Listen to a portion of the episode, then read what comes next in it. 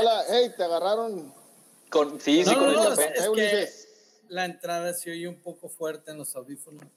Sí, ¿verdad, Eduardo? ¿Cómo estás? Ahí, ahí a quien escuchan y buenas tardes a, todos y bienvenidos a, al episodio número 8 de Tenemos que hablar. A la persona que ve en el medio y que nos está saludando ahí, que ya este, pueden todos ver, es Eduardo Guizar y es nuestro invitado del día de hoy, nada más y nada menos que colaborador de la NASA Gil, pero saludamos también a la gente que nos está acompañando en esta emisión de eh, este livecast, estamos en vivo completamente por Facebook Live de Tenemos que hablar. ¿Cómo estás Gil? Pues estamos muy bien de mantener largos porque tenemos invitado de nivel no, no nacional, no internacional, no local, este, de nivel espacial. Fuera de este mundo. Tenemos, tenemos que hablar, Gil. Tenemos que hablar. Tenemos que hablar, fue lo que le dijo la NASA a Eduardo Guizar cuando se dieron cuenta de, las, de la capacidad que tienen para hacer proyectos fuera de este mundo. Eso fue lo que le dijo la NASA. ¿Qué tal, Eduardo? ¿Cómo estás? Bienvenido. Ahí, inicia parte de la historia eh, NASA, la historia de, de mi sueño que se empieza a hacer realidad en ese momento, ¿no? ¿Cómo estás, Eduardo? ¿Cómo, te encuentras? Muy bien. ¿Cómo te encuentras? ¿Y ustedes qué tal? Calorcito. Calorcito en Culiacán. Pues, Eduardo, también es de aquí, de la ciudad de Culiacán. lo digo porque nos siguen personas de repente de, de otras partes. Este, de, tenemos eh, gente que nos sigue en Chile, en España, este, de repente es bueno que, que, sepan pues de dónde es el invitado, es de aquí de Culiacán y sí está haciendo muy buen calor ahorita. Sí, ya estamos acostumbrados, estamos acostumbrados. Ahí te estoy pasando eh, el link, Eduardo, en el, en el chat privado, como lo está pidiendo, para eh, que con el que puedes compartir. Estamos transmitiendo totalmente en vivo por Tenemos que hablar podcast en la página de Facebook. Eh, y como saben, estamos pues cada martes con temas distintos. Hoy bien contentos, este, porque eh, pues el tema de hoy es muy interesante, Gil. Decidimos y pensamos tener eh, a este gran invitado con una gran experiencia y con una historia increíble fuera de este mundo, literalmente, y hablaremos del papel de la tecnología en nuestra vida y por qué también eh, hoy descubriremos junto con él de su experiencia propia, porque el cielo ya no es el límite. Entonces, la verdad es que los que están conectados, ya tenemos más de 50 personas conectadas en este momento. Quédense porque la plática va a estar muy buena y como siempre, pónganos sus comentarios porque los vamos a estar este, pasando aquí en pantalla y resolviendo también sus, sus dudas y sus preguntas. Excelente. pues, ¿te parece? Sí, entramos en materia. Si abordamos tema, así es, porque nuestro invitado además trae, trae tiempo de Marte. Ah, no, en Marte los días son más largos, ¿no? 40 minutos es al revés. más largos. Ah, sí. Ah, cosita de nada, cosita de nada. Un tiempo. ¿Qué haríamos, ¿Qué haríamos con esos 40 minutos extra? Pues bueno, es muy difícil trabajar con el tiempo de Marte aquí en la Tierra porque cuando nos tocó estar colaborando ya en el área, cuando estaba eh, Curiosity allá, que tuve la oportunidad de estar unos 15 días aproximadamente colaborando en el headquarter de eh, JPL, JPL, que es el Jet Propulsion Laboratory de NASA, laboratorio de propulsión a chorro. Eh, si un día entras a las 9 de la mañana o 8 de la mañana tuyas y 8 de la mañana del robot, allá en Marte, ok, al día siguiente entramos a las 8 de la mañana de él, que son las 8.40 de nosotros. Ok. El siguiente entramos a las 8 de la mañana de él, que son las 9.20 de nosotros. Y así, hasta que de repente entras a las 3 de la mañana, 1 de la mañana, y es a las 8 de la mañana del jefe que está allá en Marte. El horario, y es, literalmente es un horario marciano, ¿no? Sí, está, está, está súper interesante y para los que se van conectando y que a lo mejor no habían visto el tema que teníamos hoy, hacemos y nos platica Eduardo la referencia de Marte porque le tocó eh, directamente ser parte importante y colaborar con NASA para estos programas del Curiosity, que son estos este, pues, robots y, la tecnología que se puso en la, en la faz de, de, de Marte, Eduardo. En territorio marciano. O sea, literalmente en territorios, tu trabajo está pisando territorios marcianos. Así es, está, estamos caminando. Ahorita está en una etapa muy importante. Curiosity, que es el nombre que se le dio para socializar la misión. La misión se llama Mars Science Laboratory, Laboratorio de Ciencia de Marte. para socializarlo, eh, que la gente le agarrara cariño, se lanzó una, una campaña para que jóvenes de preparatoria le pusieran el nombre. ¿Y por qué el nombre? ¿no? Iban a describir en una cuartilla por qué el nombre de Curiosity. Entonces una chica de origen asiático dijo que la curiosidad había sido lo que siempre había motivado al hombre, a la humanidad, a dar los siguientes pasos. Entonces se quedó ese, ese nombre, Curiosity. Entonces, ah, ahorita está empezando una etapa nueva, muy especial, que va a ser subir por eh, una colina muy alta. Va a subir una colina muy alta, va a empezar a salir, está dentro de un cráter muy grande, grandísimo, de muchos kilómetros de, de extensión el, el, cráter y algunos cientos de metros de profundidad. Entonces, va a empezar una subida que va a durar bastante tiempo. Es una subida un tanto riesgosa, pero que sabemos que, que, que, lo va a hacer bien. Se han estado estudiando, yo ya no formo parte del equipo que está estudiando eso. Eso, de hecho, eso lo hace un equipo desde un principio muy diferente al que hacemos la robótica. ¿sí? Son ingenieros en, en otras áreas. Ok. Entonces, geógrafos, este, geólogos, eh, topógrafos, se podría decir, que son los que miden las distancias y la geografía. Entonces, ellos son los que se están encargando de darle, marcar el camino, ¿sí? A través de... Son, los que definen la ruta de, de por dónde va a, viajar y moverse para encontrar, me imagino, conforme a las proyecciones que han hecho y estimaciones, ¿no? Y, lo que quieren obtener de información en imagen, no sé si también capta audio, qué tipo, cuál es el tipo de información que recopilan eh, robots como el Curiosity eh, en, en, unas en misiones de este tipo, que ya tiene muchos años y que a lo mejor poco, poco escuchamos o poco nos informamos los que no estamos propiamente haciendo investigación constante sobre el, lo que hace la humanidad por el conocimiento de fuera de nuestro planeta, pero cuál es la información que están obteniendo constantemente y la relevancia de tener esta información, Eduardo. Bueno, es muchísima la información que recaba un laboratorio como este, porque es un laboratorio tal cual. ¿sí? Uh -huh. Que dicho sea de paso, el diseño del laboratorio eh, como tal también corrió a cargo de un mexicano, del doctor eh, Excelente, eh, Navarro. Sí, el doctor Navarro. Hay varios mexicanos que estuvimos colaborando con Curiosity. Eh, me da mucho orgullo, mucho orgullo decirlo. No somos uno o dos, fuimos varios. Eh, los mexicanos que ayudamos a que Curiosity hiciera diferentes cosas. A mí me tocó el sí, tren motriz, increíble. lo que es el motor. ¿sí? Eh, Ahí nada más, un detallito que lo hace caminar. en parte, bueno, cualquier cosa. Ya caminaba, ya caminaba. ¿Mm? Curiosity, bueno, Mars Science Laboratory ya caminaba, pero me invitan porque empieza a subir de peso, empieza a necesitar más torque, se le llama en ingeniería. Y bueno, encuentran por ahí mi diseño, el diseño de lo que yo ya había presentado a CONACYT para solicitar financiamiento para desarrollar robótica, cosa que okay. nunca llega. Luego, eh, NASA, quiero pensar, encuentra esos datos en, en o alguien le recomienda mi trabajo y es como me, llega a ellos. me llaman. Sí, le, así es. Llega a ellos la información curiosamente. ¿Qué te parece, Gil? Sí, sí, y, y, también, Eduardo, ahorita nos, nos, platicas de esta pregunta que te hacía sobre, sobre la, la, la información que se, que se obtiene en, en, Marte, en esta misión, este, y también cómo te contacta la NASA y hasta donde nos puedas platicar, entenderemos que hay cosas que, que, no, que no son de dominio público quizá, pero Gil, ¿te parece si, eh, como lo hacemos comúnmente en este programa, hacemos una presentación rápida, este, eh, concisa y que más bien Eduardo nos va diciendo eh, conforme lo presentamos para conocer un poquito más de, más de él. ¿Lo vale, así? vale, vamos a, a pasar a la, a la, presentación. Desde luego, este, pues vamos a conocer a Eduardo Guizar, director de Robotics Aerospace, es la empresa que él dirige aquí en, en la ciudad de Culiacán, Sinaloa, y que tiene presencia pues, en, en muchas partes con proyectos, eh, eh, proye diferentes proyectos que ha estado trabajando. Eh, uh -huh. Es ingeniero industrial, participó en el sector público y en el sector privado.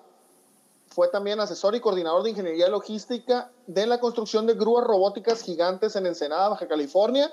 Colaborador de la misión Mars Science Laboratory, mejor conocido como el Mars Rover Curiosity, y asesor de tecnología para noticieros Televisa. Actualmente dirige su propia empresa, Robotics Aerospace. Hay un montón que decir acerca de esto, pero yo, yo veo que algo le falta ahí, Eduardo, este, a, este, a, este, a esta trayectoria, que este, es una, una parte que, que, fue previo a todo esto. Este, yo, yo te recuerdo incluso como, como locutor en la radio, aquí en la radio comercial, con un programa que se llamaba Formato Video. ¿Cómo pasas, claro ¿cómo pasas de, de, eso a, a, la ciencia? Bueno, mira, eh, la música siempre me ha gustado, no necesitas ser como que eh, ingeniero, doctor o, o, astronauta para que te guste la música, ¿no? Entonces, yo siempre he seguido mis sueños y uno de mis sueños era tener un programa de radio a mí me fascina la música, no puedo trabajar yo sin música. Eh, es una medicina, es una compañera, la música. Entonces, eh, pido una oportunidad en Grupo Asir con la señora Leticia Carrillo, que en paz descanse. En paz descanse. Ella fue mi, mi madrina en la radio. Eh, le propuse un programa que se llamó Formato Video, que traíamos una coproducción con Estados Unidos, con MTV Latino eh, por ahí se nos ocurrió la idea, les mandamos faxes, no había correos electrónicos. mandamos algunos faxes, eh, ya había paquetería muy cara, por cierto, mandamos un demo a, a, Miami, donde estaba MTV Latino, sigue MTV Latino ahí en Miami. Cuando ellos escuchan el demo, nos dicen que sí, que nos iban a apoyar y que íbamos a hacer una coproducción con MTV Latino. Entonces, así que nace mi programa formato video. Estuvimos cinco años exactamente con él, poniendo lo más nuevo de la música. Me tocó una etapa en la música genial. Él nací, vino a ser Molotov, eh, vino a ser a Control Machete. De hecho, los trajimos para acá dos o tres ocasiones como, como ah, empresarios. Hicimos empresa, los trajimos. La gira Molochete dos veces y por ahí otra vez solo a control, a, Molotov, etcétera. Entonces, eh, pero a los cinco años de estar en el programa que me fascinaba, eh, teníamos una muy buena ubicación en, en, las preferencias de la gente, me estaba enfermando la música pop que estaba saliendo. Lo digo con mucha sinceridad. Estaba saliendo mucho Cristina Aguilera, este, Britney Spears, y olvídate ya de, de, de, música alternativa, ¿no? O sea, nosotros poníamos mucho a Korn, Blink 182, que bueno, pues no es como alternativo, es más que nada pop divertido, disfrazado de, de independiente. Pero era, Eso es por ahí en el 2000, ¿no? Por ahí en el 2000. De, de 1997 al 97 al 2000. Eh, Eduardo, le, va a checar esta, esta historia a Ulises porque Ulises ahorita se dedica precisamente a eso, a traer espectáculos. Es el encargado de, del palenque que ahorita está en 3 y 2, este, de, traer, de traer talento de fuera. ¿eh?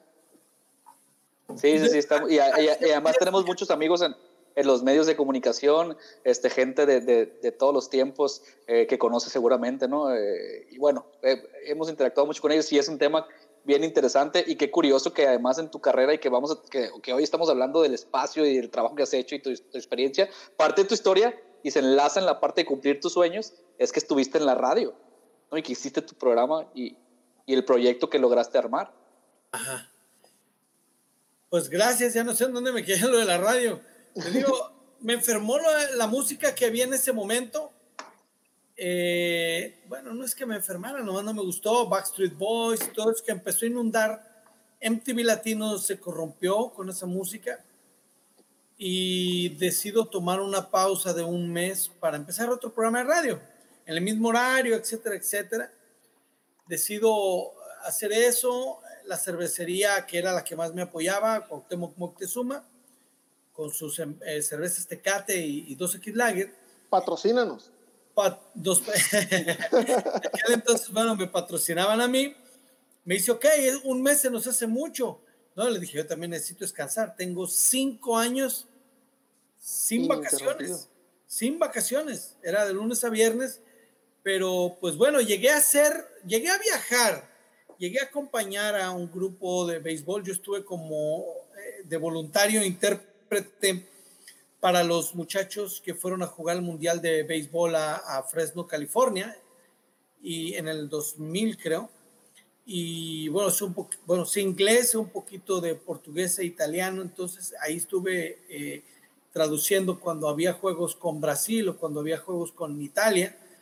Y de allá, desde allá, compraba yo una tarjeta de, creo que de 10 dólares y de un teléfono público. O sea, olvídate de celular, olvídate. Sí, sí, sí, sí. De un teléfono público, yo con anotaciones, yo ya había mandado la lista de canciones que iban a poner en cabina y me ponía a, hice mi programa desde Estados Unidos como unos, creo, 10 días. Entonces, bueno. qué, qué, interesante. Hablando de no tener límites físicos, ¿no? O sea, de que la distancia este, y las, digamos, las complicaciones están, pero hay medios para solucionarlo. Uno, que haya primero voluntad, esfuerzo, y dos, la tecnología, Eduardo, que nos lleva al tema que tocamos eh, particularmente el día de hoy. Eh, tú como colaborador de la NASA, Gil, le voy a preguntar yo, yo sé que es la pregunta del momento, la que queremos hacerle, pero ¿cómo, cómo sucede? Ya nos platicabas un poco cómo sucede eh, esto, Eduardo, de, de, ser contactado por NASA. ¿Qué estabas haciendo? ¿Dónde estabas? ¿Qué les llamó la atención a ellos? ¿Qué les llamó la atención de ti? El grito? ¿En qué problemas te estabas metiendo? ¿Que te contactaron? ¿Qué pasó? No, no es cierto. en, el buen sentido. No, no, al contrario. ¿Qué estabas, nunca estabas desarrollando? Nos en problemas. Correcto. Gracias correcto. a Dios nunca nos hemos metido en problemas ni legales ni mucho menos. Excelente. Oye, ah, excelente. muchachos, el link que me pasaron ahorita no, no funciona, ¿eh? Ya. Ah, te paso, lo, te paso uno nuevo. Por favor, porque ya lo puse lo en Facebook con todo gusto. y hay gente que me está diciendo que... Ahí voy. Que no entra. Ya lo tienes. Esta página no está disponible en este momento. Okay, Te lo acabo de enviar. Ah, qué raro. Eh, ah, ok, por acá por el WhatsApp. Permítanme un segundo, ¿eh? porque sí. Adelante. Es muy... 43 personas intentaron. Eh, ok. Bueno, Perfecto. Y digo, estamos, estamos en vivo aprovechando esta, esta, esta, este momento, este link Estamos transmitiendo completamente en vivo y este video se va a quedar en Facebook, ¿eh? se queda en Facebook y después lo tenemos también disponible en YouTube para todos ustedes. Perfecto. Bueno, este, denme chance aquí nada más de postearlo y claro que sí. Adelante. Lleno.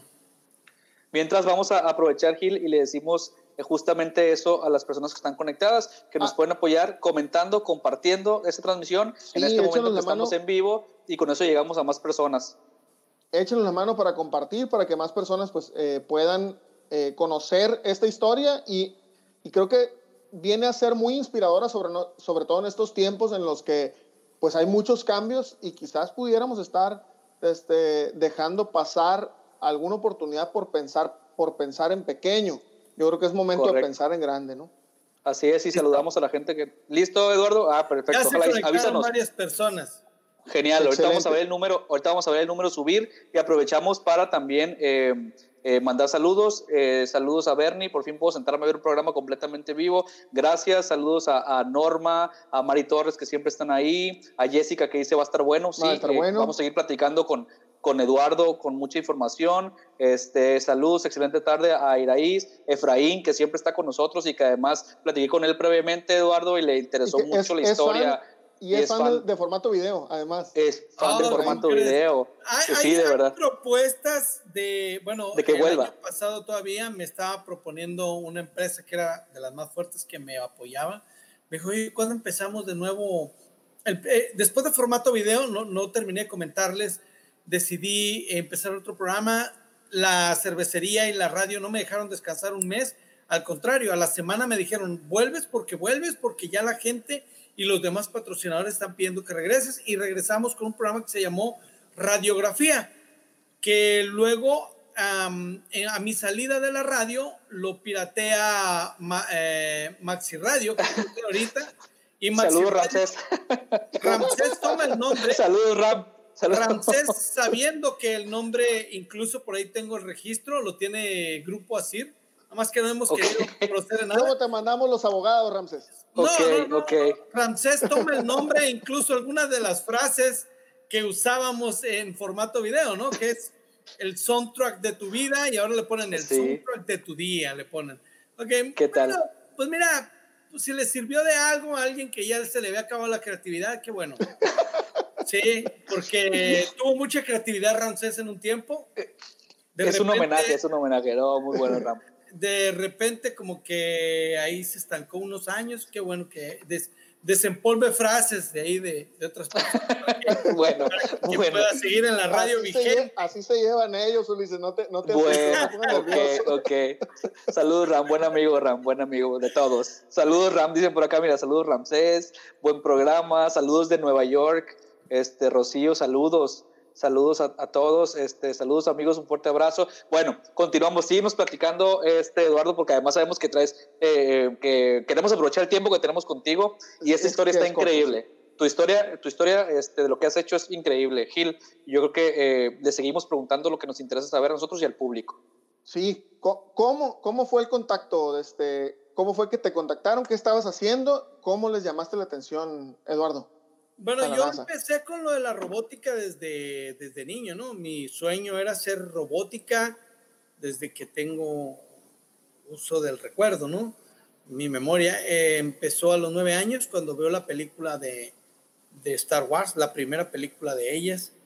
Eh, era un momento difícil para, para estudiar algo que te llevara a la robótica.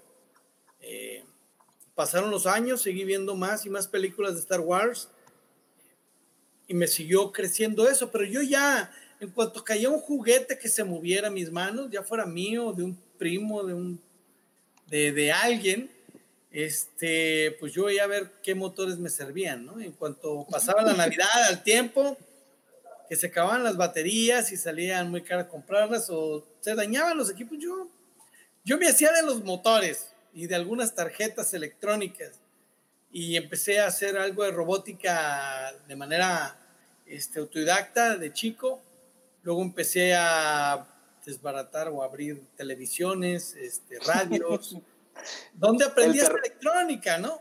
Eras el terror de la casa, lo que veías mal parado lo abrías. No, todo funcionaba bien, de hecho, de repente llegaba alguien y me decía, oye, eh, tengo esta grabadora, ya no funcionó, si quieres arréglala y agárrala para ti. Y así fue como empecé con lo de la electrónica. Después pedí oportunidad en, en, las, ahora sí que los talleres de electrónica de la Colón para aprender algo de electrónica. Y pedí mi primer libro de electrónica. Yo creo que tendría, estaría en tercero, segundo de secundaria. En segundo de secundaria, pero aquí viene algo muy importante. En aquel entonces ese libro me tardaba en llegar a aproximadamente cinco meses. Cinco meses, porque era un libro que pedías a otro, a Estados Unidos o incluso en México, te llegaba, tardaban cuatro meses en llegarte un libro por correo, nuestro brillante correo mexicano. Entonces, eh, ¿qué ha sucedido? Y se lo digo a los jóvenes, es como una pequeña pausa. Antes nosotros, los que nos apasionábamos por algo, y queríamos un libro, nos tardamos cuatro meses en tenerlo en nuestras manos. Y si llegaba el correcto, si era el que te iba a ayudar a enriquecer lo que tú querías, pues qué bueno. Y si no, tenías que regresarlo o quedarte con él y pedir el, el correcto. Ahorita eso ha cambiado mucho, mucho, mucho, mucho, de tal manera que ese mismo libro lo pueden tener ustedes en cuatro o cinco, no días, no, semanas, ni días, ni horas, en cuatro segundos. Lo que a nosotros tardaba en llegar cuatro meses, aquí jóvenes lo tienen ustedes en cuatro segundos, cinco o diez segundos, cuando mucho. Ese es el poder que tienen los jóvenes ahora y bueno, yo también, porque yo me sigo nutriendo, pero es el poder que tenemos en las manos y que mucha gente no valora. Nuando yo compro un libro, a veces tienes la oportunidad, depende, hay, un, hay una página donde tú pagas eh, nueve dólares por el libro y pagas un dólar más por cada vez, por, por una como licencia para compartirlo. Ah, bien, muy bien. Yo he llegado a pagar 10, 15 licencias y lo comparto con la gente que, que, que, que sé que le va a gustar.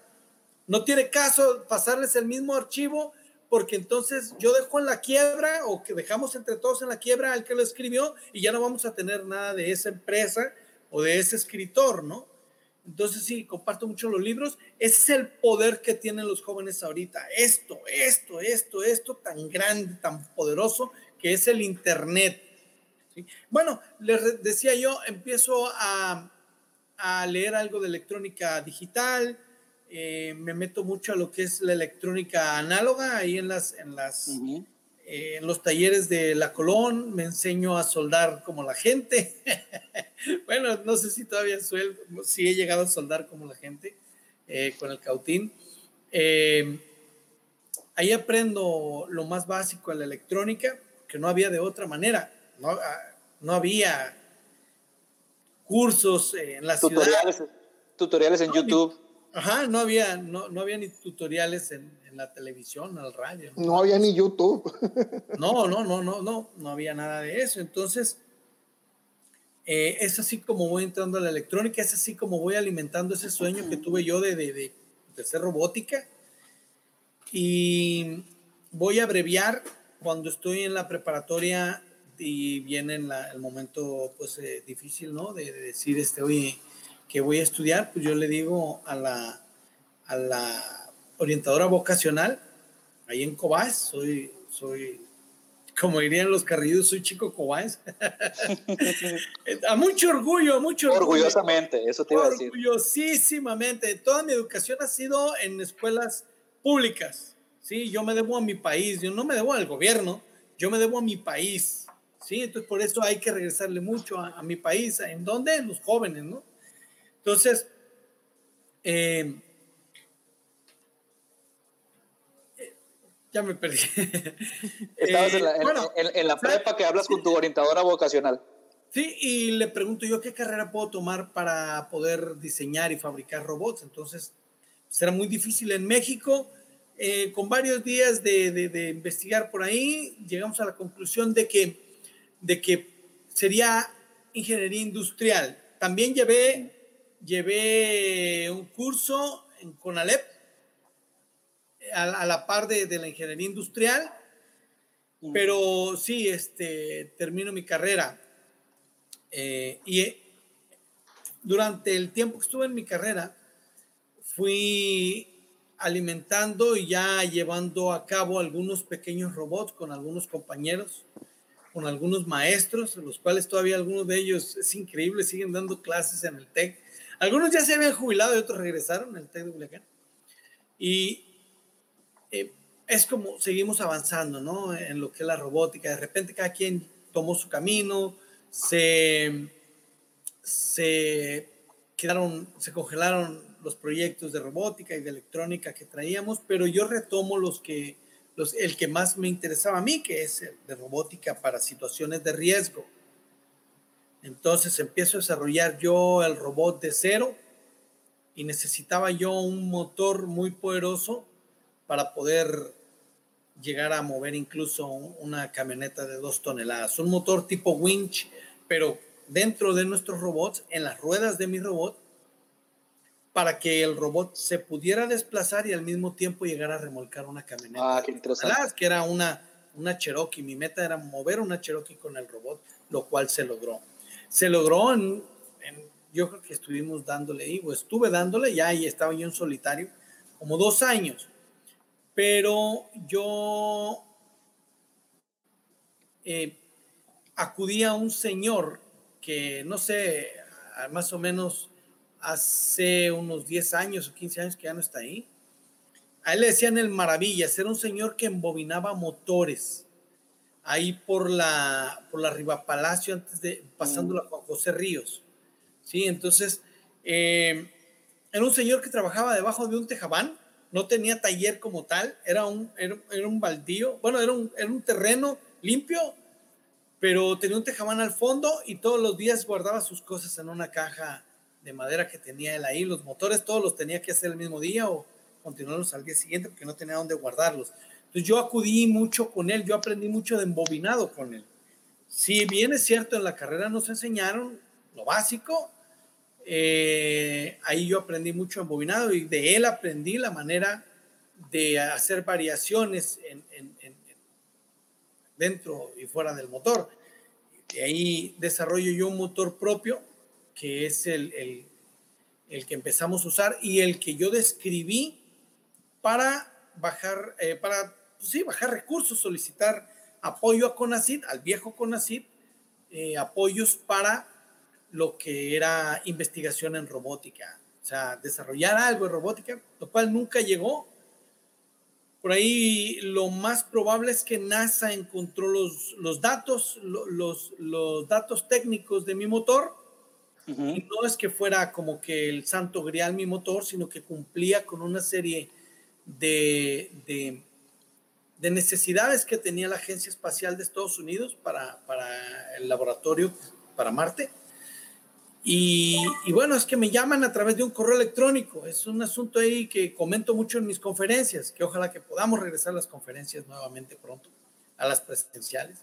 Y por ahí la vamos a compartir la que tienes para que la gente la vea, la vamos a poner en los comentarios. Ah, gracias, gracias. Y pues eh, es como me contactan ellos a través de un correo electrónico. Digo, fíjense bien, ya, ya, ya estaba yo grande, ya, ya, este, ya trabajaba de, hecho en la radio cuando me mandaron el correo electrónico. Yo, a, paralelo a la radio, trabajaba también en el ayuntamiento. Entonces, eh, me llegó, me llegaron, me llegó un correo electrónico. Yo pensé que era broma y lo regresé. Lo regresé como broma, lo regresé con palabras altisonantes en español. Yo pensé que me lo había mandado un amigo. Entonces no me fijé, yo estaba muy tenso por cosas de trabajo y lo regresé, puse ahí cosas que por qué ser la hora que es no puedo repetir. Es muy temprano, a lo mejor hay niños ahí. No, bueno, pero es internet. Tú, tú sé libre. Si no te sientes cómodo diciendo no, no, no, no, si, quieres, si quieres para fines ilustrativos, adelante. Este es tu programa. luego eh, me llega otro correo a los dos días después de regresar y sigo pensando que es un amigo que sabe muy bien inglés y yo lo regreso el correo otra vez con palabras altisonantes, ponte a trabajar, flojo, que parece te paga el gobierno, con otras palabras, ¿no? Es más. Para, que el público nos entienda. Muy estabas, Para que el público que nos está escuchando, viendo, nos entienda. Le estabas contestando, por lo que entendemos, a la NASA, con groserías y, y porque pensabas que el correo era una broma. Totalmente, totalmente, así, así, en resumidas cuentas.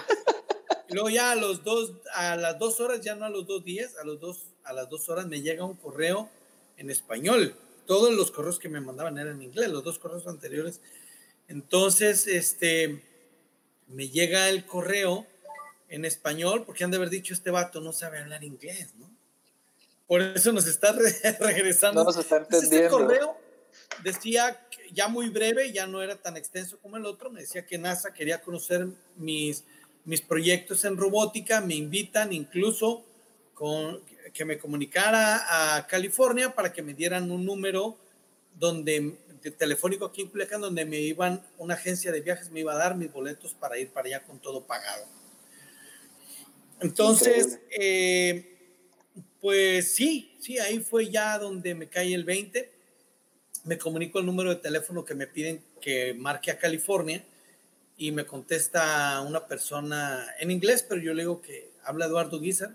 Yo le dije en inglés también, y me dice, ah, es que me habían pedido que me comunicara con ella, ¿no? Ella es de origen eh, sonorense, pero vive, es, ella es ciudadana americana ya. Me dice, ay, paisano, me dijo la que me hiciste pasar. dije, ¿por qué? Le digo, pues yo ni te conozco, ¿no? Me dice, es que tú contestabas esos correos electrónicos con ciertas palabras fuertes Tú lo contestabas y como venían en español y yo soy la única que habla español en la oficina, me decían, oye, ¿qué dice aquí? Decía, no, pues este, esta persona, pues no ha de saber hablar inglés, lo está contestando ahí con algunas palabras. Y el español que habla está, no se los puedo traducir. dice, dice que no le quedó claro lo que quiere. Sí, sí, así es. Entonces, este, pues bueno, ese es como tengo la gran oportunidad de algo que cambia mi vida, de algo que le da un giro muy importante a Eduardo Guizar. Yo seguí, ya, ya no estaba en la radio, un político había pedido mi cabeza, un político que ya falleció o lo fallecieron, Este, un político no le gustaba mi manera franca de hacer en la radio y, le pidió ahí, por, hizo por ahí algún truquillo y como los buenos políticos de antaño, pidió mi cabeza. Yo ya no trabajaba en la radio, pero bueno, pues entré a trabajar a otro sueño, a otro sueño. Si, si, si ustedes se dan cuenta cuando empezamos la plática, me preguntaron cómo es que me interesé por la robótica con el sueño nacido en la guerra, de ver la película La Guerra de las Galaxias, ¿no? Correcto. ¿Qué hay en la Guerra de las Galaxias? Le pregunto yo a ustedes. Robots. Robots, que viajan en naves Lo primero que se ve. Viajes espaciales, claro. Robots que viajan en naves espaciales y que llegan a otros planetas. Mi sueño nació de esa película, pero jamás soñé hacer un robot que viajara en una nave espacial y que estuviera en otro planeta. No lo soñé. Soñé hacer robótica, ¿sí?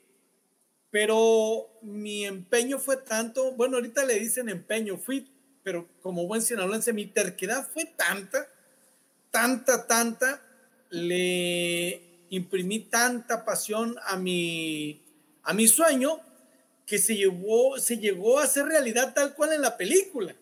¿sí?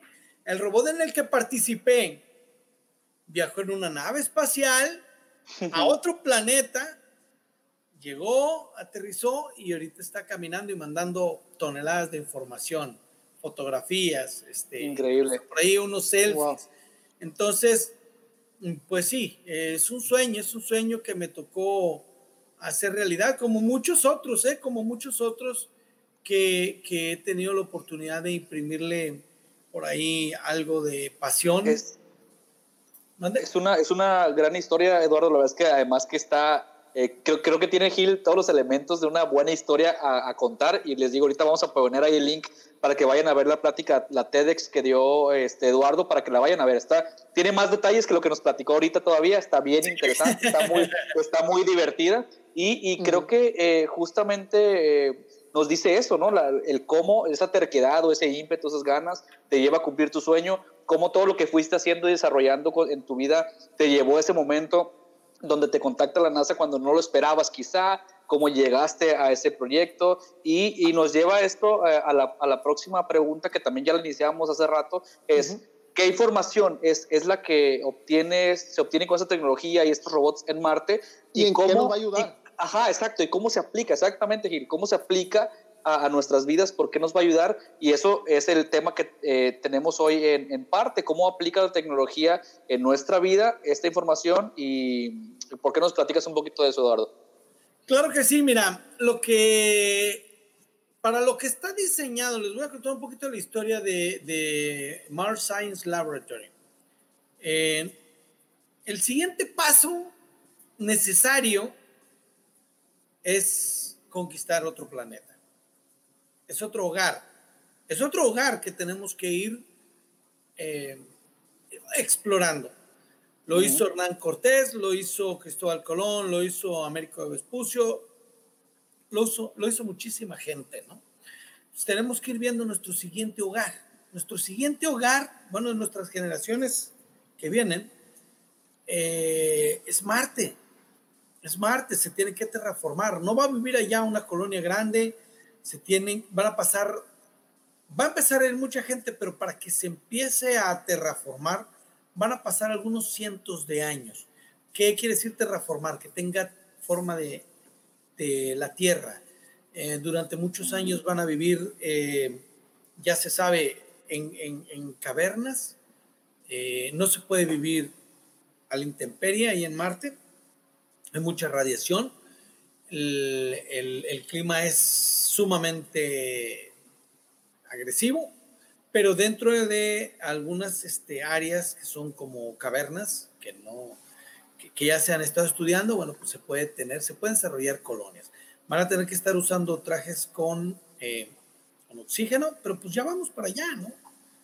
Ya vamos para allá interesante. Ya vamos para allá, las máscaras que estamos usando. Ya nos estamos acostumbrando a usar los, a usar los cubrebocas. Y acostúmbrense un buen rato, ¿eh? porque esto no termina pronto. Esa es otra historia. Ya vámonos a Marte mejor de una vez. Ah, que muy poco se está manejando los medios, a lo mejor. bueno, ya López Gatel empieza a soltar, ya empieza a hablar de, de octubre, noviembre. Sí, ya. De 2021. sí, ya vamos al 2021.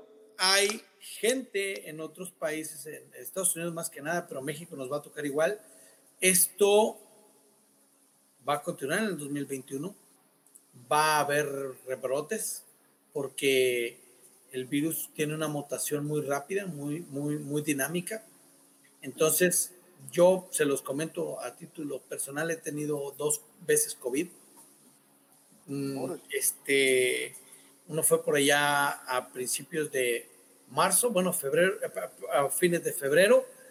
Eh, no, no, no sabíamos todavía, bueno, el COVID ya, ya andaba todo, toda la raza, ¿no? Hablando de COVID, pero sentí como una especie de dengue, muy leve, eh, luego por ahí pues un estudio y, salgo positivo COVID. Eh, estaba en Estados Unidos, regreso yo a Estados Unidos y, bueno, pues me aíslo totalmente. Me aíslo desde que estaba en Estados Unidos, me aíslo. Y pasa el COVID, pasó como una gripa, ¿eh? pasó como una gripa. Pero el segundo fue a mediados de mayo, ese no pasó como gripa, ese sí me pegó como cuando te pega una ola del mar picado, ¿no? Y te, y te quieres levantar y te vuelve a tumbar. Que ya no hayas qué onda. Pero bueno, eh, estuve en manos de, de, buenos médicos del Seguro Social que me estuvieron eh, este, eh, dando las recetas para los medicamentos. Y aquí estamos, ¿no? afortunadamente, Sí, me dicen que no es la misma, ah, porque hay varias cepas, que no es la misma, no es el mismo COVID que me dio en febrero, el COVID que me dio en mayo, eso fue muy distinto. Eh, me tengo que cuidar, dirían muchos, ah, bueno, este ya tiene como inmunidad. No, ya, ya dijeron que eso no existe. No hay inmunidad porque eh, el tercer, la tercera cepa no es oficial lo que estoy diciendo, pero por lo que dicen, por lo que han estado, nada es oficial con lo del COVID, ¿eh? Sí, están estudios todo. Lo oficial luego lo desoficializa. lo oficial ponlo en duda también, ¿sí? Sí, sí, sí. sí, es, muy nuevo. Es, Además, es otro tema. De otro costal. Eh, créanme, créanme que lo oficial no es lo oficial. Y lo que se oficializa no se oficializa, pero les digo, lo que dicen los médicos. Qué curioso viniendo de alguien, de alguien que trabaja en la NASA esa frase. bueno, estamos hablando del tema COVID, ¿no? Del COVID, ajá. otro es, sí es oficial porque se comprueba y se hacen pruebas y, exámenes, etcétera. No, es que te digo porque, te digo, Eduardo, porque hemos, estoy viendo algunas preguntas de, gente que nos dice eh, sobre el fenómeno ovni, este, sobre, sobre si, hay, si hay vida en otros planetas. Entonces, como la postura de la NASA es que no. Este, pues es que no, ¿no? no es que sea no. No es que sea no. La postura de NASA es ser neutro, ser neutral. O ya hubo otras instituciones como es la Fuerza Aérea. Busquen por ahí Libro Azul. De hecho, hay una, hay una serie que se llama Libro Azul basada en hechos total y absolutamente verídicos, confirmables. Eh, Blue, eh, bueno, el libro azul fue un proyecto que estudiaba los ovnis y acaba de ser eh, permitida su, desclasificación para que la gente lo vea. Miren, les voy a comentar algo que le pregunté a una persona, un ex, un biólogo espacial, ¿sí? Se llaman exobiólogos, creo. Bueno, no recuerdo el nombre bien, bien. Yo le pregunté, es un señor ya mayor, que había estado jubilado en NASA, pero regresó a trabajar, le pregunté yo, ¿habrá vida en otro planeta? El señor es muy serio, mucho, muy serio. De hecho, casi no tiene amigos ahí. Y dice él, los seres humanos somos tan egoístas que creemos que somos los únicos. ¿sí? Y somos tan estúpidos que creemos que somos los más inteligentes. Entonces, con eso eh, de una persona que tiene toda su vida trabajando en NASA, te quedas con muchas cosas, ¿no? Te, te siempre das esa respuesta, ¿no? Eh, y más persona que estudia la vida venida de fuera. Claro. Ya sabemos que hay, hay seres aquí en, en, en, la Tierra que vinieron del espacio, que son los, busquen ahí también, ositos de agua se llaman. Así es el Los tardígrados. Los tardígrados, exactamente. Los tardígrados, sí. planeta y están aquí conviviendo con nosotros. O sea, no hay mucho ni que asustarse ni, y hay que desmitificar muchas cosas. ¿Sí? Ya se sabe dónde está la gente, los marcianos. Hubo marcianos en un tiempo y ya se sabe dónde están los marcianos. Si quieren saber, bueno, al final de, la, de, de, esta charla les voy a decir dónde están los marcianos. Quédense, quédense, yo también quiero saber, yo quiero saber también. Sí, ah, eh, bueno, Está muy bueno. los marcianos eran una, eh, eran vida microscópica y luego evolucionaron en otro lugar del, del, del sistema solar. Entonces eso nos lo vas a dejar, lo, lo vamos, a, vamos a poner al final. Y mira, qué, qué, interesante es eh, el que veamos el que entendamos toda esta información y lo que se va y se hace fuera del planeta, eso es en pro del, del, planeta en el que estamos actualmente, ¿no? Y esta información nos permite y les permite a los científicos, como es tu caso, pero también eso lo vemos repercutido en la, la sociedad normal, eh, poder abordar temas como el que hablamos ahorita del COVID y poder tener avances tecnológicos que nos van a este, salvar la vida potencialmente más adelante. Y creo que esa es parte de, de la tecnología, Gil, y la relevancia que tienen estos avances científicos en nuestro día a día y tener a alguien como Eduardo que aparte nos puede eh, dar esa claridad y decir abiertamente, hay mucho más por, por conocer, creo que es bien, bien relevante. Totalmente de acuerdo. Este, sí me gustaría ir a las siguientes preguntas porque este, se nos acaba el tiempo y, sí me gustaría saber, este, por ejemplo, el rol que va a jugar la tecnología, tú estando tan cerca de todo esto, de eh, como pues donde surgen los avances más grandes tecnológicos, este, cómo va a impactar el, el, rol de la tecnología en la nueva normalidad que le llamaron, ¿no? O sea, en esta nueva realidad, que creo que debería ser el, el, el concepto nueva realidad de la humanidad conviviendo con este, con este virus y todo eso, ¿no? Yo supe estoy, que ya andabas haciendo algunas cosas con, con ello, ¿no? Sí, sí, estoy totalmente de acuerdo contigo, Gil eh, es la nueva realidad, lo que fue llamado nueva normalidad. Eh, ya está tomado incluso. ¿Me ayudas, por favor?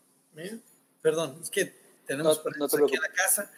No te preocupes. Este, les decía, eso de la nueva normalidad ya es hasta un título medio politiquero, ¿sí? Uh -huh. Medio politiquero. Eh, y luego es, no lo hemos entendido bien los mexicanos que es, como nos dicen, nueva normalidad, todo pegado, es, pero no nos hemos dado cuenta que es nueva anormalidad. Anormalidad, claro. no va a ser nada como... No es como antes, no es como antes, ¿sí? No, no, créanme que muchas cosas van a cambiar para quedarse, no van a ser transitorias, otras sí van a ser transitorias, pero nos vamos a acostumbrar a lo más light que les voy a decir nos vamos a acostumbrar a trabajar como ahorita por, por medio de las redes sociales, por medio de videoconferencias, lo uh -huh. que se llama home office. Nosotros ya estamos haciendo eh, lab office, o sea, laboratorio, oh, perdón, lab, home lab, perdón, home lab, laboratorio uh -huh. en casa. O sea, en casa. Las personas que están colaborando conmigo se llevan su trabajo de laboratorio a sus casas. Claro. Así que estamos haciendo cosas de robótica. Vamos a empezar bien fuerte hacer robótica, vamos a hacer por ahí un robot para, para entretener un poquito a los niños que están en muchos hospitales. Me ha tocado estar en, a partir de lo que se inició el COVID, yo creo que en unos 30 hospitales, 25 hospitales he estado. Me ha tocado entrar, a, me he tocado estar en las áreas COVID, estar con, los, con la gente que está... Llegas y son muchos los que están ahí. De repente llegas a un área y a la hora, hora y media que estás saliendo de ahí, de los que estaban en la, en la misma área, ya dos ya no existen. Dos personas ya no existen. Oh. Sí. Quiero, es duro, quiero es duro. mencionarlo así, tal cual, crudo, uh -huh. porque la gente no entiende. La gente no entiende del COVID. Estuve en mi queridísimo Mazatlán, cuestiones de trabajo y personales allá el fin de semana y vi a muchísima gente como si nada. Sí, sin cubreboca. ¿Sí? Y pero ya lo vienen haciendo desde hace días y se, se, en, unos, en un par de días, en unas en, unos, no par, pero en algunos días se va, se va a aumentar mucho la incidencia COVID en Mazatlán, desafortunadamente, y digo, mi querido Mazatlán, que quiero mucho yo ese puerto, eh, la gente no lo entiende. La gente se está muriendo. Cada hora en Sinaloa se mueren varias personas de COVID. ¿En qué estoy trabajando? Porque estoy en tantos hospitales. Cuando empieza el rollo del COVID, yo traía una agenda genial para cerrar el año y empezar el 2020, o sea, cuarto bat, bateando home run, bateando puro, pura línea. Eh, traía una agenda, tenía eh, conferencia en Paraguay, Colombia, eh, Arizona, Tijuana, y creo que vamos a hacer algo aquí en Culiacán también. Me encanta tener, dar conferencias aquí en mi, en mi ciudad, en Culiacán, en todo Sinaloa. Creo que tenemos La Paz, Mazatlán y Culiacán. Y proyectos con CONACID y proyectos aquí, proyectos allá, con universidades, etcétera. Y en menos de una semana se cae toda la agenda. Toda. Toda. Entonces me quedo yo, eh, pues, viendo a ver qué hacía. Y por ahí tengo yo un tío, un tío Jesús Sainz, que me dice, yo le digo, oye, ¿qué? me hablo por teléfono y me, escucha, oye, te oigo muy serio, que no, le digo, pues estoy, pues, pues amargada, pues no estoy haciendo nada, pues como muchos, como muchos en casa. Estoy amargado, estoy aquí eh, encerrado y pues yo soy hiperactivo. De hecho, yo soy hiperactivo, clínicamente hiperactivo. Entonces, me dice, algo se te va a ocurrir, vas a hacer algo, me dijo, vas a hacer algo en esta ah, crisis. Pero usó otra frase, ahorita no la recuerdo, eh, em, que iba a, ver una oportunidad, ¿no? Yo le digo, apenas de que me meta de doctor o de enfermero, ¿sí? Entonces me dice, no, no, no, algo se te va a ocurrir. Y al día siguiente empiezo a, a ver qué se puede hacer. Y hablando de tecnología, Gil, eh, Ulises, ¿Sí? me encuentro con unas personas que están, son pioneras, en, no solamente en México, sino en América Latina, son aquí de Culiacán que están eh, trabajando lo que es el ozono. El ozono eh, de diferentes maneras. Tiene muchos, muchos pro y muchos, bueno, más bien muchos a favor y muchos detractores. Muchos detractores, sí. El ozono, sí. Pero si íbamos a dar el paso, nos íbamos a documentar bien. Y me empiezo a documentar, veo que se usa en, para, para desinfectar o esterilizar clínicas, hospitales, etcétera, etcétera. Entonces me hago a la tarea de comprar una máquina de ozono que, genera ozono.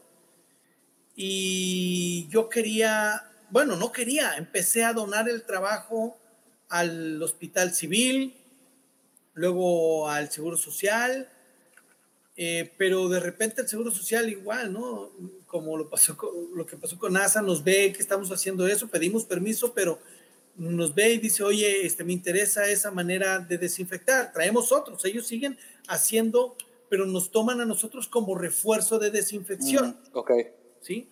Entonces, bueno, eh, en el, con el paso del tiempo de estos meses y con ayuda de un biólogo que es también un pionero en, en América Latina en lo que son granjas acuícolas y desinfección, eh, desinfecciones industriales, etcétera, etcétera, empezamos a entrar también a enriquecer todo esto de la desinfección con um, ácido cítrico, 100% natural, 100% biodegradable, eh, es eh, de uso alimenticio y también con eh, sales cuaternarias, nada más que es así con un poquito más de, de cuidado que no son tóxicas, pero se debe de tener cierto manejo.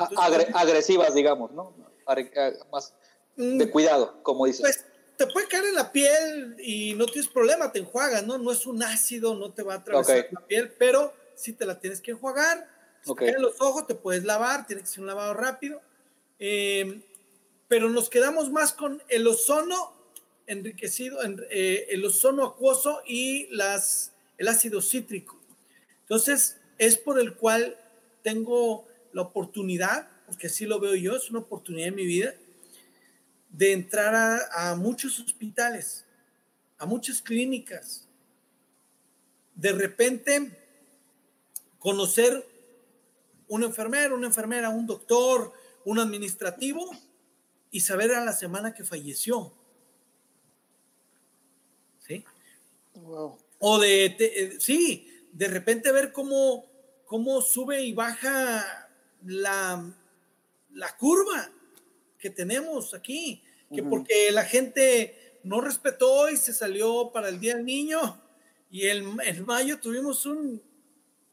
Un rebrote durísimo. Pero durísimo. Entendió, la gente entendió. En mayo fue menos, pero sí se, al final de mayo se tuvo un repunte.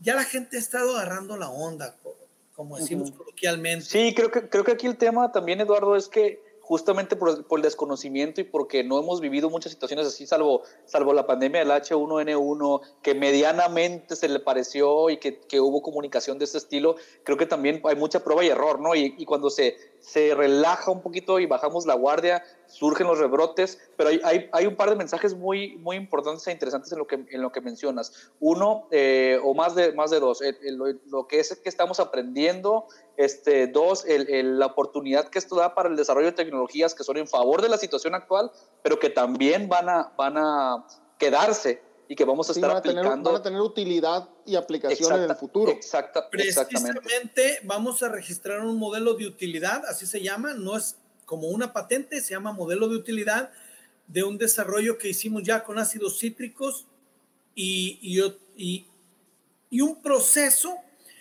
para que al aplicarlo sea todavía más eficiente el ácido cítrico. El ácido cítrico lo, lo, comemos diario, en las sabritas, en los refrescos, en, en, las tostadas, etcétera. Tiene mucho ácido cítrico que es, es natural. Eh, es biodegradable, es orgánico. Lo que nosotros usamos es orgánico, porque así nos lo solicitan las, las reglas estrictas del de, Seguro Social.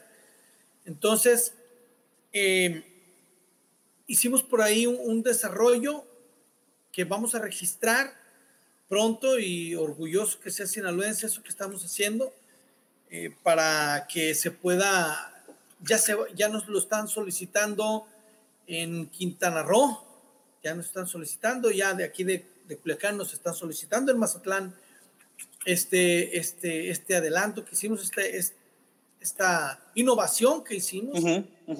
Y pues era un, un área de la tecnología que pues nunca me imaginé que estaría.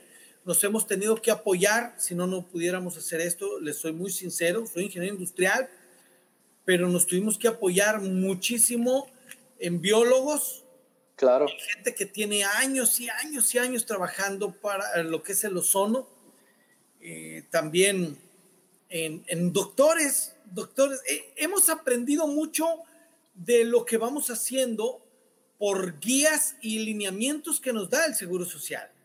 ¿Sí? Esto sí se puede hacer, esto no se puede hacer. Claro. Oye, ¿qué tal si haces esto y lo mejoras?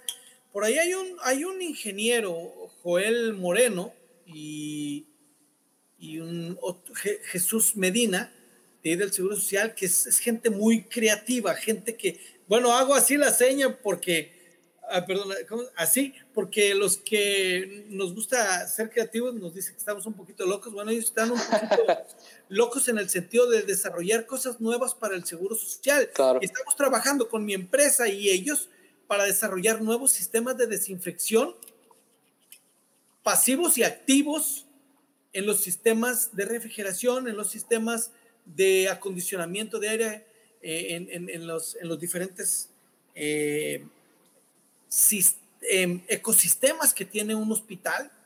Uh -huh. Entonces, por ahí me encontré gente que le gusta mucho todo esto en el Seguro Social. Entonces, hemos ido mejorando de una manera que no tienen idea. Yo ayer, bueno, hoy me me terminé durmiendo como a las 4 de la mañana y muy temprano ya estaba pues comunicándome con gente, activándome. Son pocas las horas de sueño, pero porque la información fluye, pero muchísima y tienes no, que decir, a ver, esto me sirve, esto no, esto me sirve, esto no. Y, y son tiempos, Eduardo, perdóname, perdóname, son tiempos que, que exigen esta proactividad, que exigen esa velocidad de respuesta, que nos están pidiendo adaptarnos rápidamente, que se están creando nuevas reglas, que otras reglas dejan de existir. O sea, son tiempos de cambio, Eduardo. Acabas de decir algo muy importante. Acabas de decir algo importantísimo que era lo que también el tema que quería tomar. Antes, el pez más grande se comía al más chico, ¿sí? Hablemos Facebook, hablemos Microsoft, hablemos todas esas industrias gigantescas que absorbieron WhatsApp, absorbieron Instagram, etcétera. Correcto. Ese modelo va a dejar de existir. Bueno, estamos viviendo otro modelo ahorita. Ya el pez más grande no se come al más chico, sino el pez más rápido se come al más chico o al más grande. Y lo estamos viendo en esta plataforma. Esta plataforma no existía o era microscópica antes del COVID. Ahorita es una de las más usadas, ¿sí? Correcto. ¿Qué te, te digo yo de, Zoom? Así es. Todo el mundo está usando Zoom. Los presidentes o las familias a ese nivel, a ese nivel. Eh, las, las instituciones educativas superpoderosas con mucho poder económico están usando Zoom y no existía. Correcto. ¿Sí? Zoom ahorita tiene un potencial, un valor potencial de miles de millones de dólares. Así es. ¿Sí? Van a surgir nuevas tecnologías, sí van a surgir nuevas tecnologías, va a surgir nueva manera de hacer negocios. Lo estamos viendo. Lo está pasando, está pasando, sí. Estamos viviendo en este momento. Oye, ahora vas a comprar, ahora compras tu casa o te adaptas o si vas a rentar, dices que tenga espacio para hacer mi oficina, que tenga buena conexión a internet, que llegue bien la señal. Eh, ya no te importa tanto a lo mejor qué tantos baños tiene, o, o, si tiene parque. Ahora estás pensando en otro porque nos estamos adaptando a la situación actual, a la nueva vida van a volver las casas de, a, la prioridad de que tenga buen patio. Que tenga buen patio porque no puedo salir tanto y necesito moverme, ¿no? Sí, sí, así es, así es.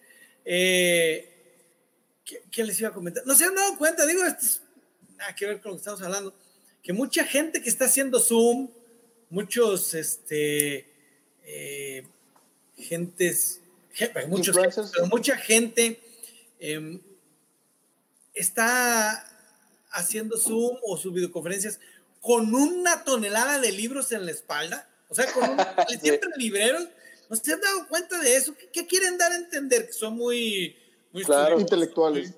De hecho, venden, venden los fondos de cartón eh, o, ah, de, o, muy o, muy realistas. Porque yo estoy en una pared que me, no, me gustado no haber escogido, porque sí, generalmente sí he tenido varias, varios citas de Zoom, etcétera, etcétera. Hemos hecho otras conferencias, pero en otra parte de la casa. Entonces, ahorita, sí, sí, sí. por la premura, así corriendo, aunque ya me habían avisado ustedes con cuatro días de anticipación, el tiempo me comió y lo hice aquí.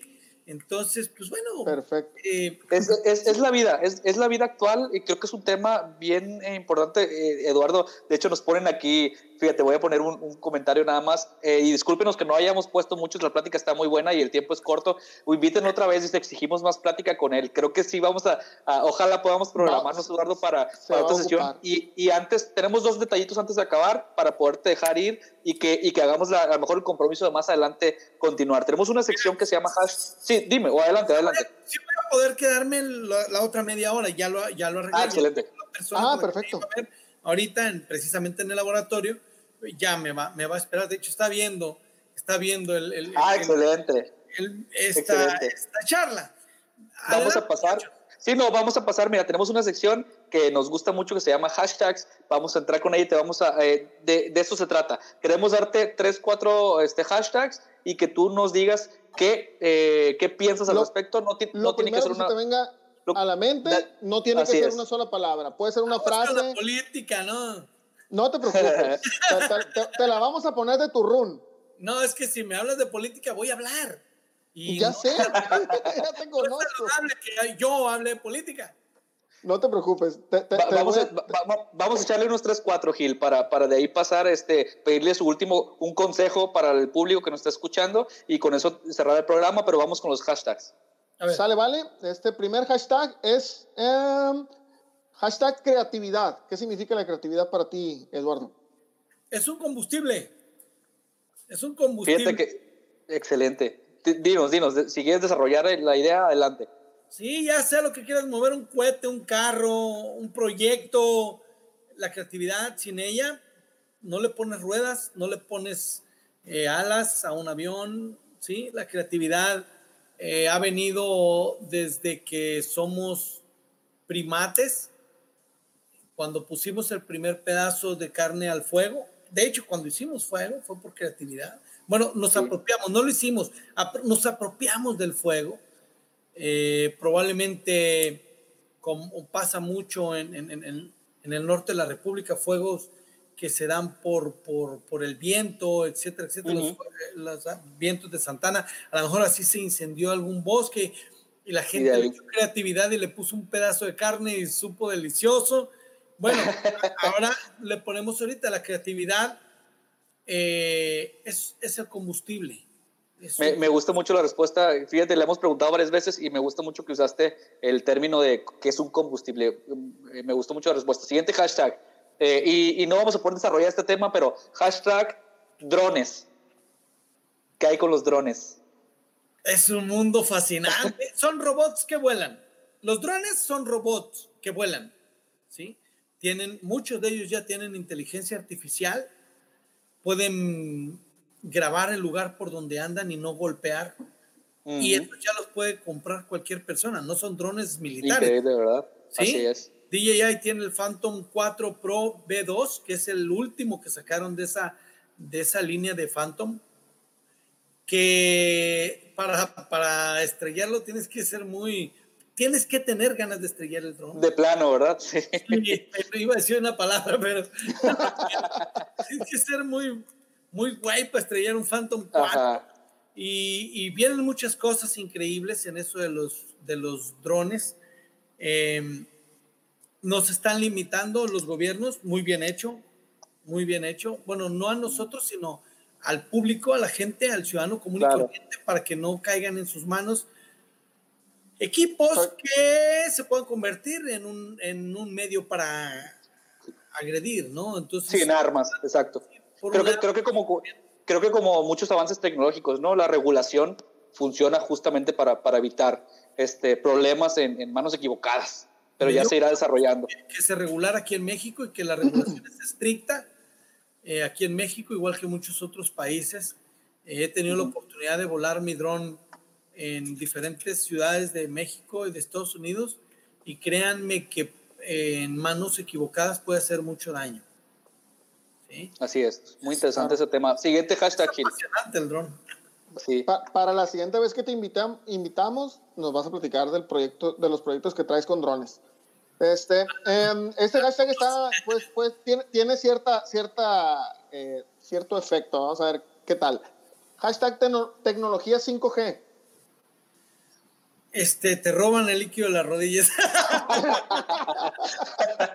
Otro gran tema que va a quedar, ahí los vamos a apuntar porque cuando te platiquemos contigo otra vez, nos vas a ayudar a desarrollar varios temas que quedaron aquí en, el tintero. Hay que hacer uno de, de mitos tecnológicos. Ese está ah, bueno, así lo vamos a apuntar. Relacionados, no relacionados al COVID. Muy bien, este, está, genial. La 5G ya tiene mucho rato, incluso en Culiacán. Nada más que eh, la 5G la 5G, iba, sin querer iba a decir algo que... ya cuando, cuando esté grabado el programa van a regresar y lo van a oír. La, la, tecnología 5G. Este, Yo tengo varios amigos que están 5G. Por la pandemia. les hace falta durante la pandemia. Sí, hace falta. Ok, les decía yo, gobierno del estado de Sinaloa desde hace mucho tiempo maneja la 5G para comunicar los semáforos de las ciudades. Los semáforos de las ciudades están comunicados por tecnología 5G. Que no los quieran coordinar es otra cosa. Ok. Sí, que no los quieran coordinar por por solicitud de los gasolineros, es otro rollo. De, las mm. de la Asociación de Gasolineros, algo así. Interesante. a lo mejor luego invitamos a alguien, pero... pero Héctor Armenta. Ah, trabajamos con Héctor Armenta como empresa Robotics Aerospace para coordinar cientos de semáforos en la ciudad. Duraron una semana o dos semanas, pero están aptos para comunicarse entre sí y que la ciudad sea más, más uh, ágil. Pero pues algún día, algún día alguien va a llegar y va a poner orden en esa área. Y te lo vamos a agradecer enormemente eso, Eduardo. Cuando recién los coordinamos todos, podías tomar tú eh, en verde el semáforo de Juan de Dios Bates, aquí por un lado de, del TEC de Culiacán, por la Bravo, llegar al malecón sin un solo rojo y sin a más de 40, 45 kilómetros por hora. Eso duró tres días o cuatro días. Y luego, y luego algo sucedió, los descoordinaron y me dijeron, no, ya, procede.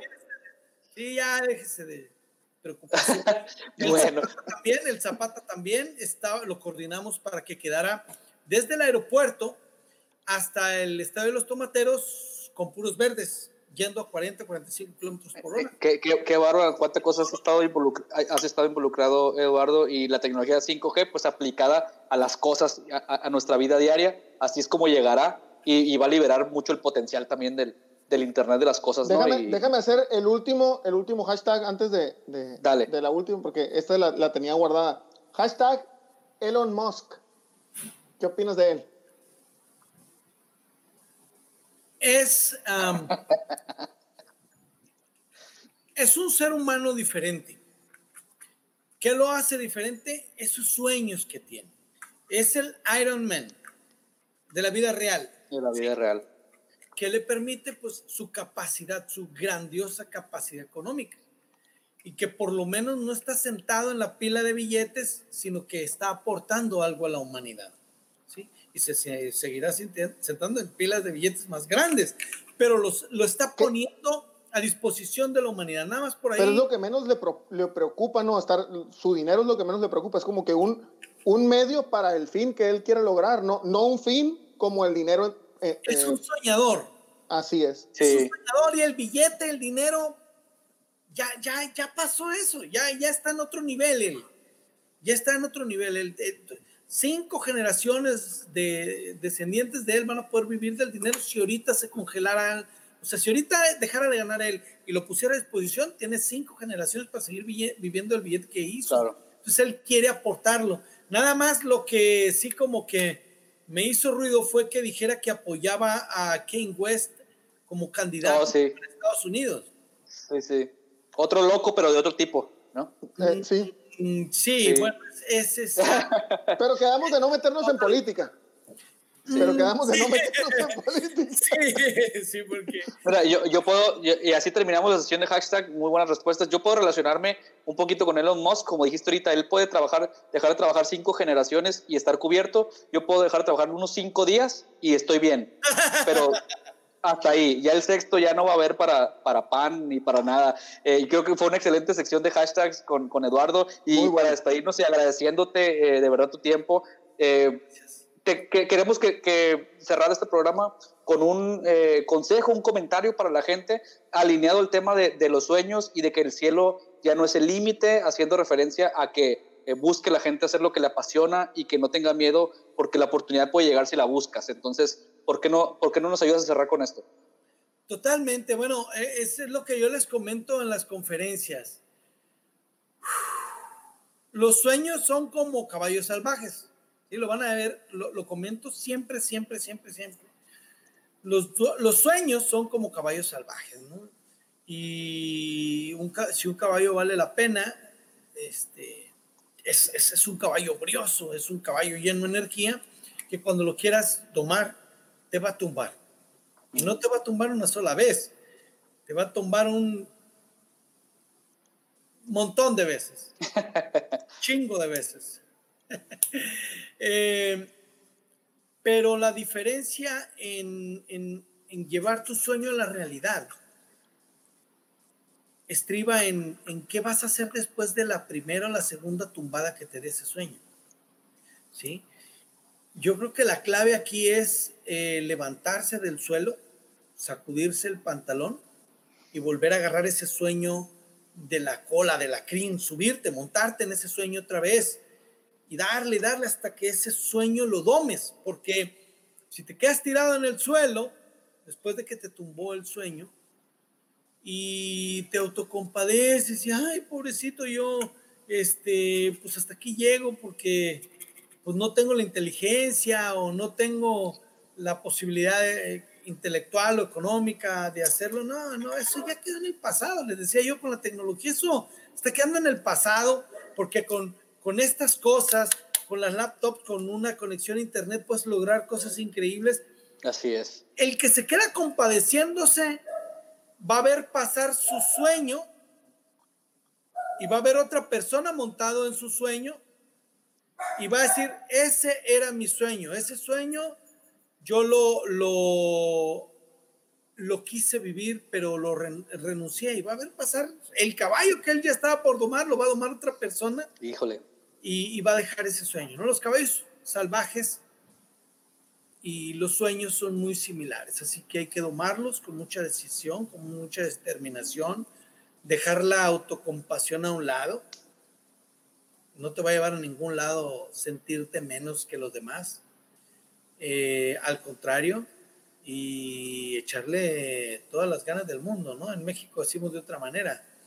Este, pero echarle muchas ganas y si ese sueño, a ver, mucha gente también cree que vamos que los sueños se logran del punto A al punto B. Y vamos a regresar al ejemplo de Elon Musk. No, una montaña no se sube en línea recta porque te vas a caer, te vas a cansar, te vas a resbalar, no vas a lograr la cima. Las montañas en la vida real y en esta analogía se suben en zigzag. Así es. ¿sí? Para llegar a la, no es del punto A al punto B, es de la A a la Z tienes que pasar por muchos puntos, mucha ruta. La ruta a veces la cambia situaciones como la que estamos viviendo ahorita, ¿sí? De la, epidemia. Eh, eh, la ruta te lo puede cambiar algo que suceda en tu casa económico o que se te vaya un ser querido o que, bueno, entonces... Eh, una pandemia.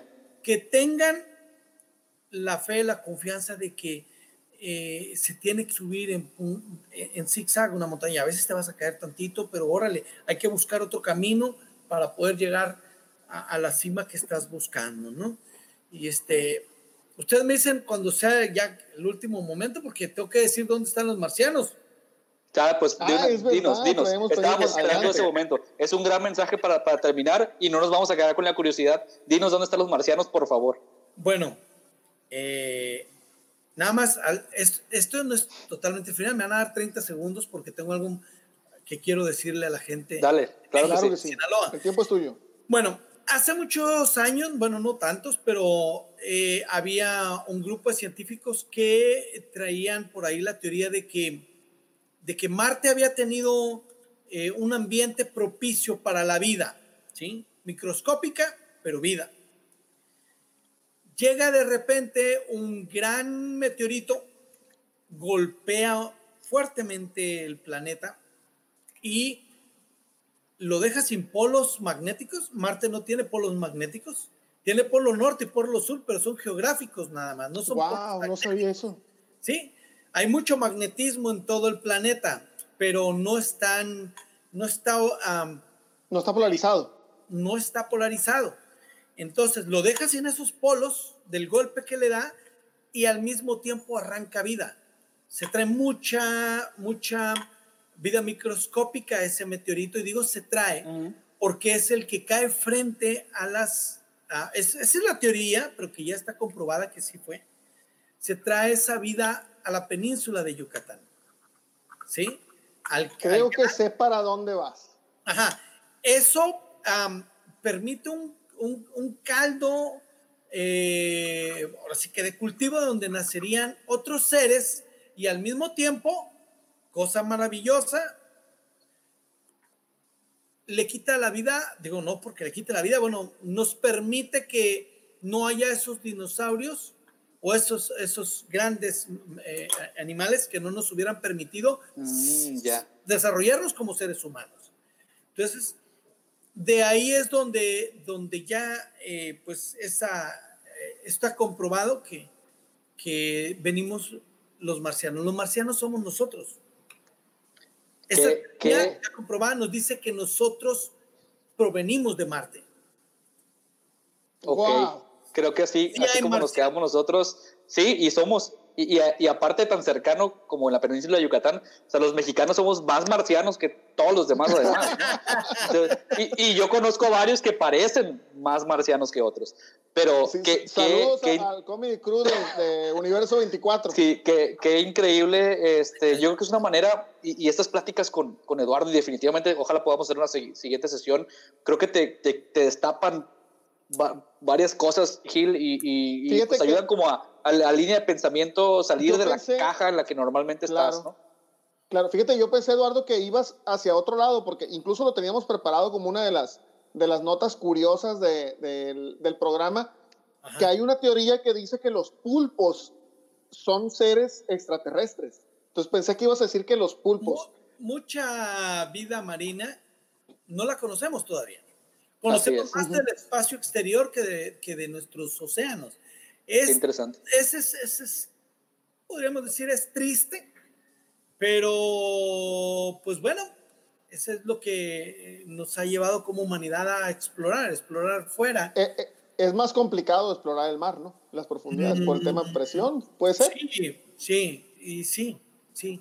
Sí, hay muchos factores porque no se profundiza en la investigación, válgame la redundancia, de áreas profundas del océano. Mande. Eduardo, este, para despedirnos nos decías, ¿tienes un mensaje que querías dar con estos últimos, este, este último minuto que tenemos? Este, compártelo con, con, tu público en este momento y agradecerle a todos los que están comentando. Por temas de tiempo no podemos poner todos los comentarios, pero muchísimas gracias. Eh, Eduardo, este, el cierre del programa eh, es tuyo. A ver, pongan esos comentarios en Facebook, ¿sí se puede?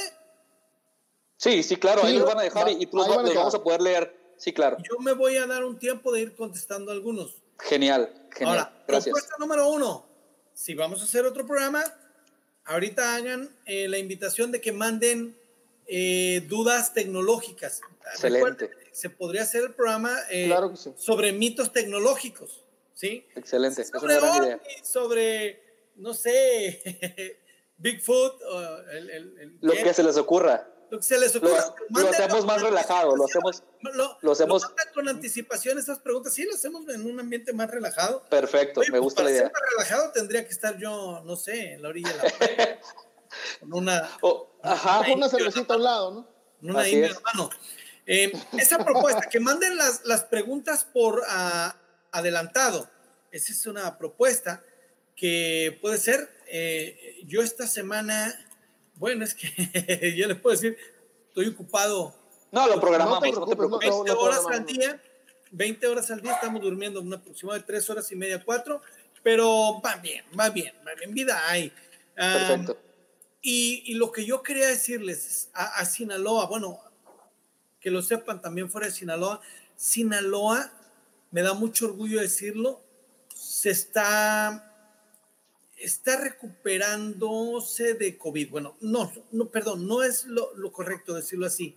Estamos bajando eh, la velocidad del contagio en Sinaloa. Mucha gente ya se está poniendo las pilas, mucha otra gente no, pero a esos pues los vamos a extrañar mucho. Los que sí se están poniendo las pilas, por favor, cuídense. Sinaloa está mejorando muchísimo en el tema de salud. Y para eso, para eso, yo sin, sin, sin ningún, lo digo con toda la sinceridad, Gil, que tú me conoces y mucha gente me conoce, lo digo sin, sin ningún fin, sin ningún fin eh, de, ningún, de ninguna manera, es quiero hacer un reconocimiento al equipo del doctor Efren Encinas. Encinas, ok. el doctor Efren Encinas es el secretario de, eh, salud, salud, de nuestro estado, ¿sí? por supuesto, el gobernador, que se, las, se ha fajado el gobernador también en este tema. Tiene un equipo de expertos, el doctor Efren, Efren, Encimas, Efren Encinas, perdón.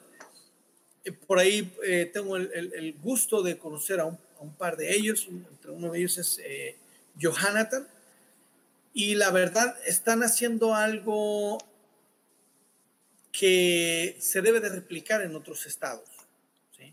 Me siento muy orgulloso de ser sinaloense y que fuimos el número uno en contagios en América Latina, Sinaloa. Y ahorita somos quienes ya estamos poniendo el ejemplo de cómo, de cómo empezar a darle la vuelta, ¿no? Menos esto. Eso era lo que, lo que, lo que tenía que decir. Eh, las playas se tienen que abrir, no la hagan tanto de tos, se tienen que abrir, el comercio se tiene que abrir, eh, tenemos que em, em, ir retomando poco a poco lo que es eh, la vida normal, ¿no? la vida que teníamos antes. Correcto. en, ese, sentido, eh, se está haciendo muy buen trabajo aquí en Sinaloa. ¿Y qué decirles del Seguro Social? ¿Qué decirles del Seguro Social? Desde que empezó la, la epidemia, hay doctores que no tienen, no han tenido vacaciones, no han tenido sábados ni domingos. Mm. ¿Sí? Y muchos de ellos, doctores, doctoras, enfermeras, gente administrativa, gente de limpieza ha perdido la vida. Así es, hay que valorar eso. Claro. Eso, y en otros hospitales también, pero les digo lo que a mí me ha tocado vivir, eh, es gente que ha dejado, no hay egoísmo, no hay, ¿cómo les diré? Olvídense, se ve el lado humano que esperemos que eso se multiplique. Hay que pensar cuando, cuando vean a alguien, yo, voy a decir algo muy serio que, que yo sé que, que, puede tener incluso, ¿por qué no decirlo? Eh, repercusiones lo que voy a decir, porque lo dice, lo dice alguien que tiene un poco de exposición en los medios. Yo creo que a la gente que ya no hizo caso, ya no tenemos que seguirla insistiendo. Ya no va a entender, ¿sí? Ya se hizo mucha campaña, mucha campaña. Hay que rescatar a los que sí están haciendo caso. Hay que cuidarnos de los que no hacen caso. Hay que comprar donde, donde usen cubrebocas. O sea, tus Y hay que exigirle al otro que lo use, porque a veces entramos. Hay que exigirlo. Hay que exigir cubrebocas, hay que exigir uh, medidas de, de, sanidad en los, en los locales.